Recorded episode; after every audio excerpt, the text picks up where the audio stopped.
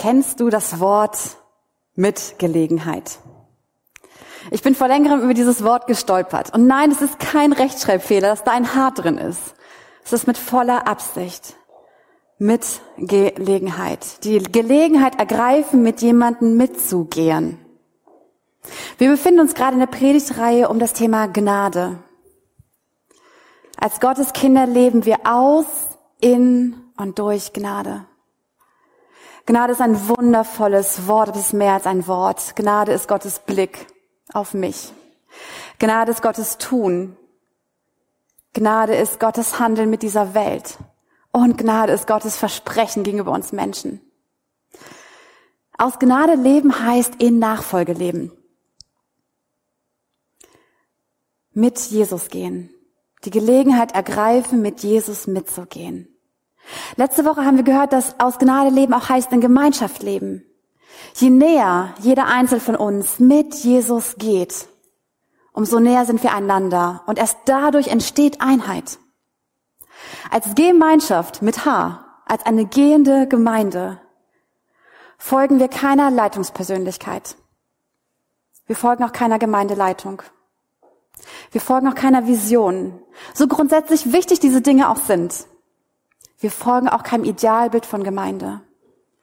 Wir sind als Gemeinde und jeder Einzelne von dazu gerufen, Jesus nachzufolgen.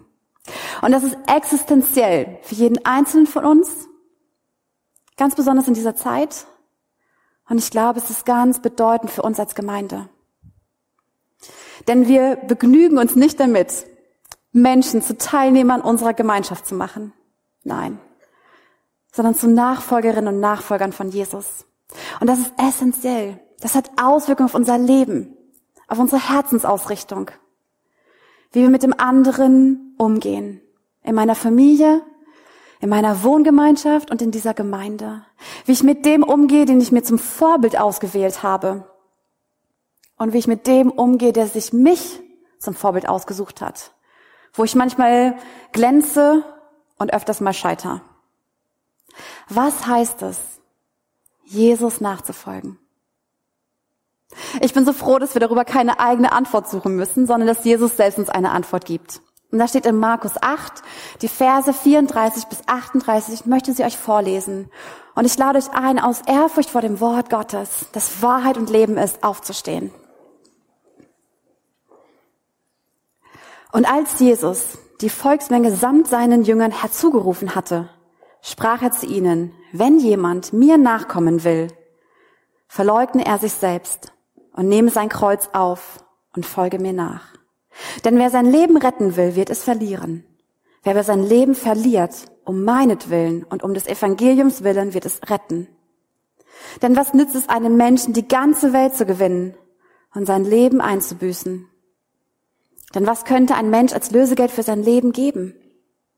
Denn wer sich meiner und meiner Worte schämt unter diesem ehebrecherischen und sündigen Geschlecht, dessen wird sich auch der Sohn des Menschen schämen, wenn er kommen wird in der Herrlichkeit seines Vaters mit den heiligen Engeln. Ihr dürft euch setzen. Ich finde das faszinierend, dass Jesus an dieser Stelle nicht nur zu seinen Jüngern, seinen Schülern spricht, sondern er ruft das Volk hinzu. An alle richtet er diese Worte. Das bedeutet, dass diese Worte eine ganz besondere Bedeutung haben, wenn alle sie hören sollen. Jesus sagt, wer mir nachkommen will, nachkommen, das ist auch ein äußeres, sichtbares mit jemandem sein, in die Fußstapfen des anderen hineintreten, den Fußstapfen des anderen folgen. Heute Morgen konnte man das gut sehen, es hat in Bonn geschneit. Und ich sah heute Morgen auf dem Weg zum Auto Fußspuren und ich bin in sie hineingetreten, weil ich wusste, meine Schuhe bleiben dann ein bisschen sauberer. Nachfolgen, nachkommen, in die Fußstapfen des anderen folgen. Jesus nennt uns drei Haltungen, die dafür notwendig sind, ihm nachzufolgen. Was es ausmacht, ihm nachzufolgen. Und in der ersten Haltung klingt wieder der vertraute Dreiklang der Bibel hervor. Nämlich diese Dreiecksbeziehung zu mir selbst, zu Gott und zu meinem Nächsten. Jesus spricht uns zu, wer mir nachkommen, wer mit mir sein, wer diese Mitgelegenheit ergreifen will, verleugne sich selbst sich selbst verleugnen. Für mich gibt es keine Geschichte in der Bibel, die so sehr mit diesem Wort verbunden ist, als die Geschichte von Petrus. Lass uns einen Moment in diese Begebenheit eintauchen. Ich möchte sie euch vorlesen. Aus Markus Kapitel 14. Während sich Petrus unten im Hof aufhielt, kam eine von den Dienerinnen des Hohenpriesters. Als sie Petrus bemerkte, der sich am Feuer wärmte, blickte sie ihn an und sagte, du warst doch auch mit diesem Jesus von Nazareth zusammen. Aber Petrus stritt es ab. Ich weiß nicht, wovon du redest. Ich verstehe gar nicht, was du willst, sagte er und ging hinaus in den Vorhof. Da krähte ein Hahn. Als die Dienerin ihn dort wieder sah, wandte sie sich zu denen, die in der Nähe standen und sagte noch einmal, der da ist einer von ihnen. Petrus stritt es wieder ab. Doch es dauerte nicht lange, da fingen auch die Umstehenden an. Natürlich gehörst du zu ihnen. Du bist doch auch ein Galiläer. Petrus begann, Verwünschungen auszustoßen und schwor, ich kenne diesen Menschen nicht, von dem ihr redet. In diesem Augenblick krähte der Hahn zum zweiten Mal. Da erinnerte sich Petrus daran, wie Jesus ihm gesagt hatte, bevor der Hahn zweimal kräht, wirst du mich dreimal verleugnen. Und er brach in Tränen aus. Petrus verleugnet, aber nicht sich selbst, sondern Jesus. Er sagt, ich kenne diesen Menschen nicht. Sich selbst verleugnen ist nichts anderes als zu sagen, ich kenne diesen Menschen nicht. Ich kenne mich selbst nicht. Ich bin mir unbekannt. Das heißt nicht, dass ich mich auflöse, dass es mich nicht mehr gibt, dass ich nicht wichtig bin. Aber das heißt, sich Nein dazu sage, mich selbst durchzusetzen um meine eigene Ehre, meinen eigenen Willen zu suchen. Das heißt, ich schaue nicht auf mich, so wie Petrus auf sich geschaut hat, so wie Jesus nicht auf sich geschaut hat. Wir können Gott nicht als Vorwand für unsere eigenen Interessen machen. Darauf hat Gott sich noch nie eingelassen und wird er auch nicht tun. Hier klingt das erste Gebot wieder. Keine Nebengötter, keine Nebenabsichten, sondern der Herr ist unser Gott, der Herr allein. Und Jesus bringt es uns bei im Beten des Vaterunsers. Gottes Name wird geehrt und sein Reich kommt und sein Wille geschieht. Und Gottes Name wird geehrt, indem sein Reich verwirklicht wird. Und sein Reich wird verwirklicht, indem sein Wille getan wird. Als Nachfolgerin von Jesus und als Nachfolger wissen wir, dass es nicht um uns geht, sondern um den, der uns vorausgeht, auf den wir schauen. Dass nicht unsere eigene Persönlichkeit im Mittelpunkt steht, sondern der, dem wir nachfolgen. Im Hebräerbrief Kapitel 12 heißt es, wir laufen den vor uns liegenden Wettlauf, indem wir wegschauen von allem anderen hin zu Jesus, den Anfänger, wörtlich auch Vorausgeher und Vollender des Glaubens. Wenn wir uns zu wichtig nehmen, dann können wir Jesus nicht nachfolgen. Denn Jesus sagt auch, dass zur Nachfolge gehört, mit ihm zu leiden. Und ich glaube nicht, dass wir leiden können, wenn wir uns zu wichtig nehmen. Jetzt ist die Frage, kann man es üben, sich selbst zu verleugnen? Kann man das trainieren? Ich glaube nicht aus uns heraus. Aber ich glaube, dass diese göttliche Liebeskraft, die Gnade aus uns beibringt, uns selbst nicht so wichtig zu nehmen.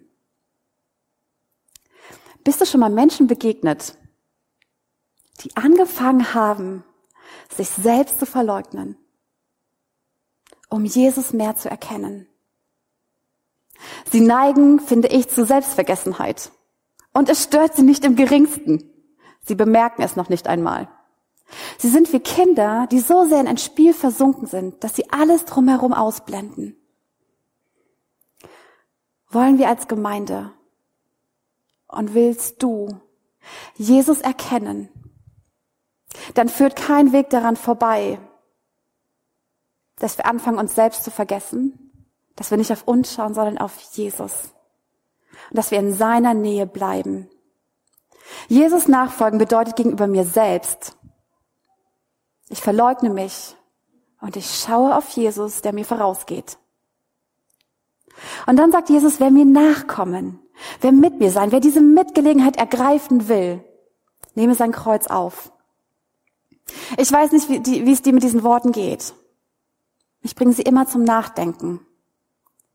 Ich finde sie schwer. Was heißt das, sein Kreuz aufnehmen?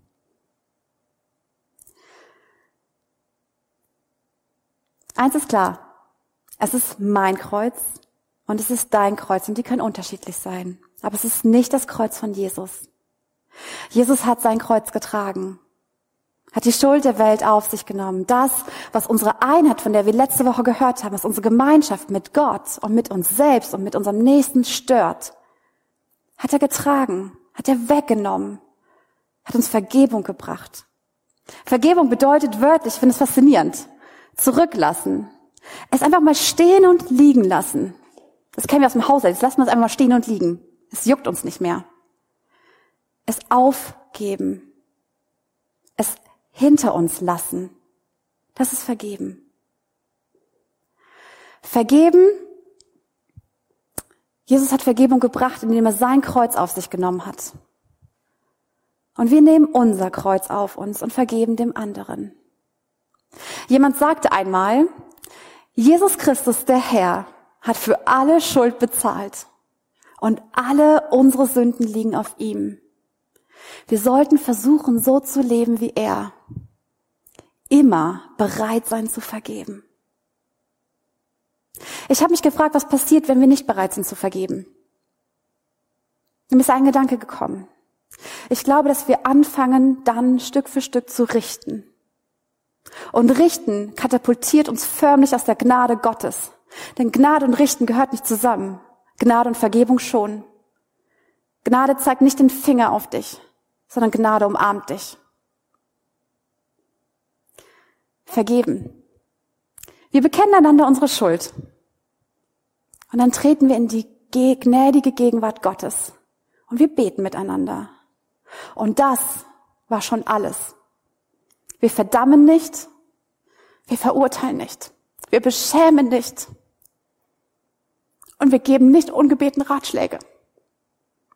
Wisst ihr, was mich an Jesus so bewegt? Ganz oft, wenn er Menschen begegnet ist, das allererste, was er gesagt hat, ist, deine Sünden sind dir vergeben, bevor der andere überhaupt die Gelegenheit dazu hatte, Hallo zu sagen. Was ist das für eine Haltung, zu vergeben? Was ist das für eine Haltung? Aus Jesus Mund sprudelt heraus, wovon sein Herz erfüllt ist. Nämlich von dieser unfassbaren Botschaft, dass Gott Vergebung anbietet. Diese Blankoseite. Diese Möglichkeit, Einheit, Gemeinschaft mit Gott und mir und mit mir und mir selbst und mit mir und meinem Nächsten wieder zu leben. Das ist Gnade. Gnade bringt das Beste in mir hervor. Und Gott setzt seine ganze Hoffnung darauf, dass du und ich, dass wir, wenn diese Botschaft hören von dieser bedingungslosen Liebe und von dieser unendlichen Gnade und von dieser lebenserneuernden Vergebung, dass es Veränderung bewirkt in meiner Haltung, in meinem Reden und in meinem Tun. Bonhoeffer hat das so unfassbar schön in Worte gefasst. Er hat gesagt, Sünde fällt auch täglich auf uns. Doch wir können sie überwinden im Vergeben. Das ist die Last des Kreuzestragens. Ich trage, indem ich vergebe. In der Kraft des Kreuzes Jesu. Sünden vergeben ist Leiden mit Christus. Und Gott ist ein Gott des Tragens. Sein Sohn trug unsere Sünde ans Kreuz. Wir können das habe ich verstanden neu. Wir können Jesus nicht in unserem Herzen haben, ohne das Kreuz des Vergebens auf dem Rücken zu tragen. Die gehören zusammen. Jesus und Vergebung können wir nicht trennen. Vielleicht denkst du, das kann ich nicht. Ich kann nicht vergeben. Das ist so schwer. Jesus traut dir zu, dass du vergeben kannst. Dass du vergebend leben kannst. Dass es gut für uns ist zu vergeben. Vielleicht kannst du es doch. Nicht aus dir selbst heraus, aber aus Jesus und seiner Kraft, die dir hilft. Jesus nachfolgen bedeutet gegenüber meinem Nächsten, dass ich mein Kreuz aufnehme und vergebe. Und dann sagt Jesus weiter, wer mir nachkommen, wer mit mir sein, wer diese Gelegenheit ergreifen will, folge mir nach. Wir folgen Jesus nach. Manchmal bin ich mir nicht so sicher. Manchmal scheint es, dass wir mehr Jesus eingeladen haben, uns in unserem Leben nachzufolgen, statt ihm nachzufolgen. Bitte lasst uns aufhören, uns versuchen, uns selbst zu finden. Lasst uns Gott finden. Dann finden wir auch uns. Ich finde das faszinierend, dass sich selbst verleugnen und sein Kreuz aufnehmen. Wenn man nur diese beiden betrachtet, ganz ehrlich, das klingt ernüchternd, das klingt vielleicht ein bisschen ziellos und das klingt sehr schwer. Aber hast du gemerkt, wovon diese beiden Dinge umklammert sind? Wunderschön. Die erste große Klammer ist, wer mir nachkommen will. Und die Klammer dahinten, dahinter ist, folge mir nach. Sich selbst verleugnen, mich Jesus hingeben und mein Kreuz auf mich nehmen, bereit sein zu vergeben, ist umschlossen von der Nachfolge. Das heißt, ist umschlossen von der Nähe von Jesus. Jesus nachfolgen bedeutet gegenüber Gott, ich folge ihm nach und ich gehöre ihm. Nachfolgen betrifft meine ganze Person, mich glaubend und vertrauend an ihn wenden, auf ihn schauen, in seiner Nähe bleiben, ganz einfach nachfolgen. Ist es so einfach? Jesus gibt eine paradoxe, finde ich, und doch befreiende Antwort, und das ist die zweite Haltung in der Nachfolge. Er sagt, folge mir nach, denn wer sein Leben retten will, wird es verlieren. Wer sein Leben verliert um meinetwillen und um des Evangeliums willen, wird es retten.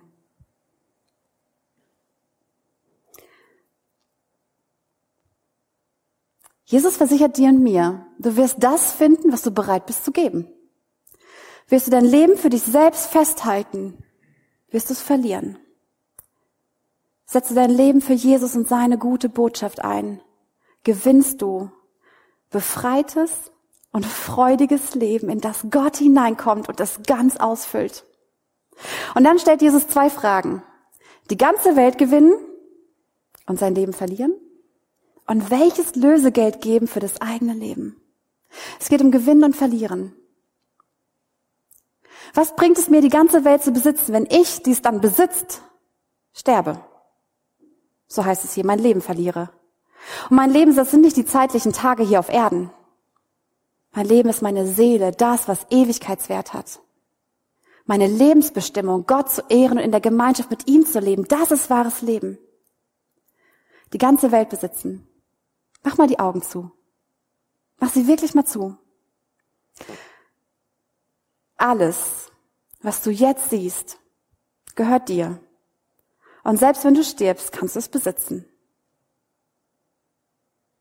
Nichts. Nichts. Aber selbst wenn wir uns vorstellen, wir könnten die Welt besitzen, ist es den Verlust des Lebens wert? Oder anders gefragt, ist mein Verlangen nach Leben mit Jesus stärker als mein Verlangen nach eigener Ehre, nach eigener Macht und nach etwas ganz Eigenem, das nur mir gehört. Jesus hat diese Frage für sich eindeutig beantwortet. Ihm wurden alle Reiche dieser Welt angeboten für einen anbetenden Kniefall vor dem Widersacher. Lass uns einen Moment eintauchen, was Jesus gemacht hat. Ich möchte das vorlesen aus Lukas 4. Dort heißt es, der Teufel führte Jesus an eine hochgelegene Stelle, zeigte ihm in einem einzigen Augenblick alle Reiche der Erde und sagte, alle diese Macht und Herrlichkeit will ich dir geben. Denn mir ist das alles übergeben und ich gebe es, wem ich will. Du brauchst mich nur anzubeten und alles gehört dir. Aber Jesus entgegnete, es heißt in der Schrift, dem Herrn, deinen Gott, sollst du anbeten, ihn allein sollst du dienen. Hätte Jesus sich darauf eingelassen, diese Welt zu besitzen, hätte er seine Lebensbestimmung verpasst, nämlich diese Welt zu retten, statt zu besitzen, obwohl sie ihm selbst gehört.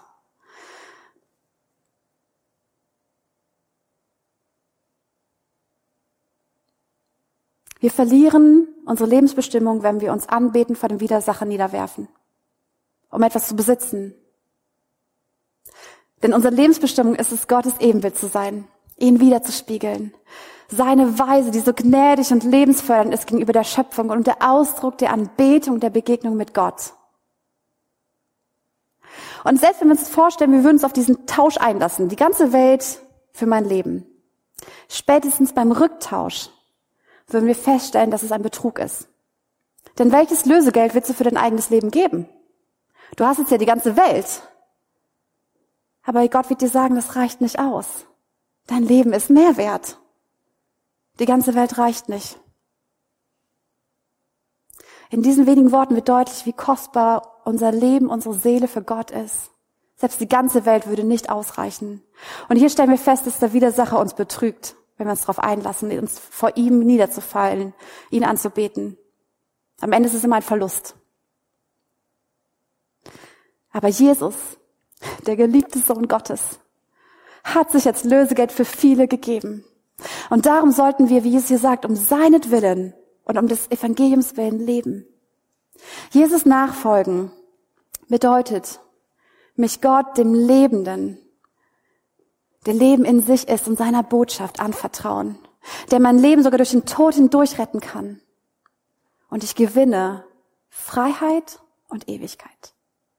Und dann nennt Jesus eine dritte Haltung, die in Nachfolge bedeutend ist. Und zwar sagt er, denn wer sich meiner und meiner Worte schämt unter diesem ehebrecherischen und sündigen Geschlecht, dessen wird sich auch der Sohn des Menschen schämen, wenn er herkommen wird in der Herrlichkeit seines Vaters mit den heiligen Engeln. Worum geht es in Nachfolge? Jesus erkennen. Worum geht es in meinem Leben? Jesus und seine Worte kennen. Denn Jesus ist das Leben. Er sagt, ich bin der Weg, die Wahrheit und das Leben. Und seine Worte sind immer Worte des Lebens. Doch woher kommt das Schämen? Ich glaube, dass eine innere Ursache ist ein mangelnder Mut zum öffentlichen Bekenntnis. Und Gott sagt so oft in der Bibel, fürchte dich nicht. Sei stark und mutig, fürchte dich nicht, sei guten Mutes, ich bin mit dir. Ich habe mich gefragt, ob das denn so schlimm ist, wenn wir uns manchmal schämen und nicht immer uns zu Jesus bekennen. Ist doch nicht so schlimm, oder? Doch. Weil Jesus das Leben ist und seine Worte Leben bringen. Wenn wir uns deswegen schämen, dann verliert unser Leben genau seinen Wert, weil Jesus gibt unserem Leben Wert. Und wenn wir uns seiner schämen, dann verpassen wir unsere Lebensbestimmung. Es gibt noch eine Begebenheit, die uns zeigt, was es heißt, sich nicht zu schämen, sondern zu bekennen. Lass uns noch einmal eintauchen in Petrus. Er zeigt uns, was das für einen Unterschied macht. Es ist nach der Auferstehung von Jesus. Jesus ist mit seinen Jüngern beim Frühstücken. Als sie gegessen hatten, sagte Jesus zu Simon Petrus, Simon, Sohn des Johannes, liebst du mich mehr als irgend, irgendein anderer hier? Petrus gab ihm zur Antwort, ja Herr, du weißt, dass ich dich lieb habe. Darauf sagte Jesus ihm, sorge für meine Lämmer. Jesus fragte ihn ein zweites Mal, Simon, Sohn des Johannes, liebst du mich?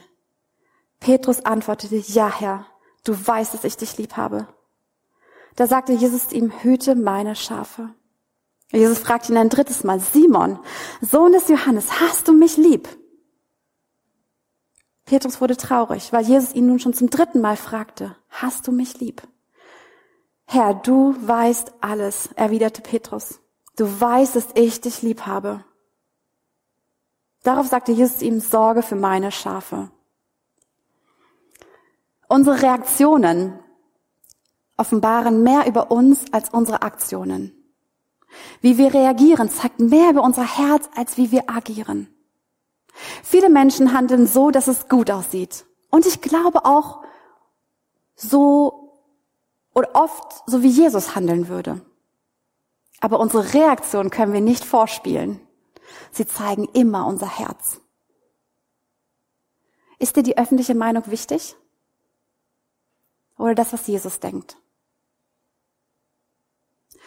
Die öffentliche Meinung ist unwichtig. Allein der Applaus, der von durchbohrten Händen kommt, die Vergebung gebracht haben, zählt. Allein der Applaus von durchbohrten Händen zählt. Ich glaube, dass wir manchmal mehr von Gott in unserem Leben hören wollen, seine Stimme hören wollen, bevor wir mehr gehorchen. Ich glaube, Gott möchte mehr Gehorsam, bevor uns mehr, noch mehr hören und erkennen lässt. Was ist größer? Deine Menschenfurcht oder deine Gottesfurcht?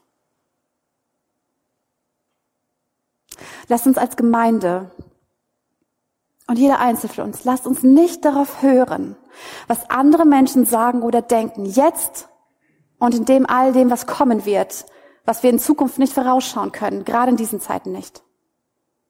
Lass uns das nicht wichtig sein.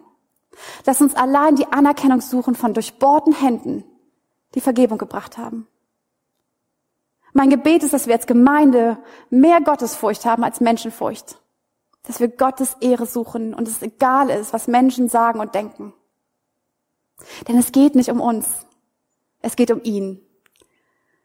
Es geht in Gemeinde nicht um Erfolg und Versagen. Es geht nicht um gute Zeiten oder schlechte Zeiten, auch nicht in deinem Leben. Es geht nicht um Gesundheit und Krankheit und es geht noch nicht mal um Leben und Tod. Es geht darum, Gott zu verherrlichen. Jesus nachfolgen bedeutet, mich zu Jesus zu bekennen, sagen, wie Petrus, ich liebe dich, Jesus.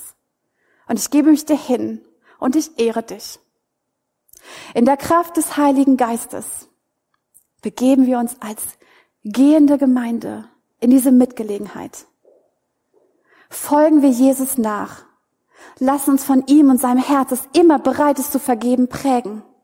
Lass uns prägen von der Macht seiner Liebe und von der Kraft seiner Gnade. Und wisst ihr, was dann passiert? Ich wünsche mir, dass wir das gemeinsam sehen werden, in unserem Leben, in jedem Einzelnen und in dieser Gemeinde. Nämlich, dass sichtbar und erlebbar wird in uns und durch uns. Dass Gott seine Königsherrschaft der Gnade und der Vergebung und des Friedens und der Freiheit aufrichtet. Deswegen ergreift die Mitgelegenheit und geh mit Jesus mit. Amen.